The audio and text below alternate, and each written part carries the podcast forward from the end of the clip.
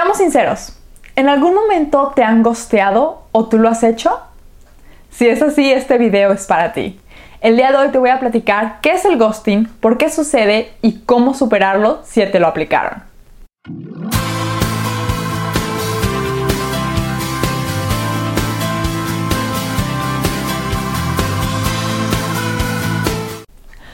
Todos, ¿cómo están? Bienvenidos aquí al podcast de Emotional Wellness. Yo soy Andrea Sotomayor y soy psicóloga.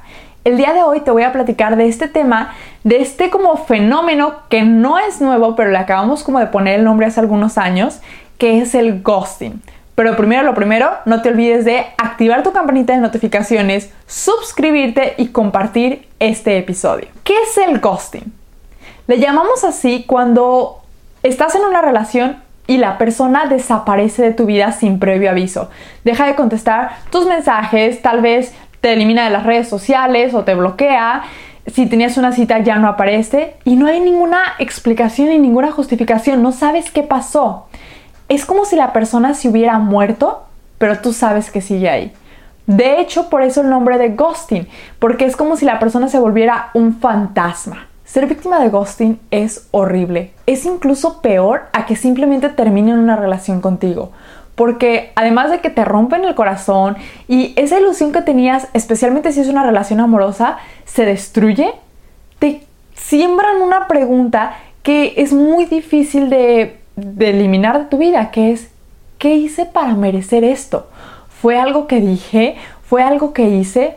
¿Por qué simplemente la persona desapareció si para mí todo estaba bien. Las razones por las que las personas hacen ghosting son muy variadas y van desde que puede ser una persona agresiva y narcisista hasta que es una persona que tiene escasa inteligencia emocional y no sabe manejar sus emociones, que es de hecho lo más común. Porque ya sé que no quiero estar en una relación contigo, ya sé que no la quiero, estoy segura de eso, pero no puedo manejar mis emociones que que me causa el decírtelo. Incluso no puedo encontrar las palabras para decirte por qué quiero terminar esta relación contigo o que quiero terminar esta relación contigo. Y entonces lo más fácil para mí es simplemente desaparecer de tu vida como si fuera un fantasma. Y viene de hecho muy relacionado con lo que te comentaba en el episodio pasado de cómo terminar una relación. Porque cuando no manejamos nuestras emociones, cuando no podemos concretar lo que pensamos y lo que sentimos en una acción, lo más fácil es desaparecer y evitar mis emociones, que vendría siendo costear a la persona. Así que si estás en una relación que quieres terminar y no sabes cómo, antes de costear a la persona, antes de costear a tu pareja, a tu amigo, ve y revisa mi otro episodio de podcast. Te decía que el ghosting es peor que terminar una relación porque cuando terminamos una relación ya sabemos que a la persona a la que estamos terminando le va a doler. Pero en el caso, la persona que es víctima de ghosting le queda una esperanza de va a regresar. Cualquier duelo tiene etapas y cuando te termina una relación, pasar de la etapa de la negación a lo que es resignación y aceptación es mucho más fácil porque no te queda duda, fueron directo al grano y a lo mejor te dolió, te duele en el orgullo, estás confundido, pero ya sabes que es verdad lo que sucedió. En el caso del ghosting, primero empiezas como que no me contestó el primer día, tal vez le robaron el celular. El segundo día, tal vez algo le pasó y entonces me preocupo por ti. El tercer día, mm, tal vez está en una fiesta y comienzas a hacerte justificaciones hasta que ya no te queda de otra más que aceptarlo. Pero para eso puede pasar mucho tiempo.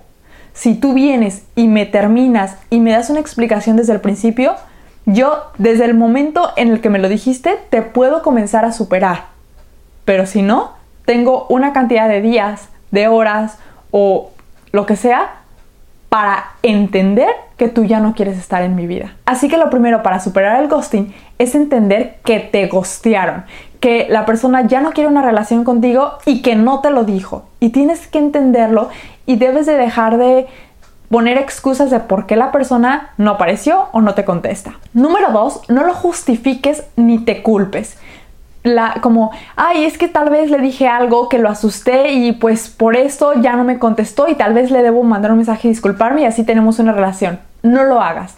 No hay nada que puedas hacer como para merecer el ghosting. Siempre mereces una explicación y que te digan ya no quiero una relación contigo. Pero sobre todo, abraza y reconoce tus emociones. Es normal que después de que se termine una relación o de que te hagan ghosting, te sientas triste, confundido. Entiéndelo, abrázalo y date oportunidad de procesar eso. Pero después comienza con actividades que te ayuden a incrementar tu amor propio y tu autoestima. Esto te va a llevar a tener bienestar emocional que como ya sabes es siempre una prioridad.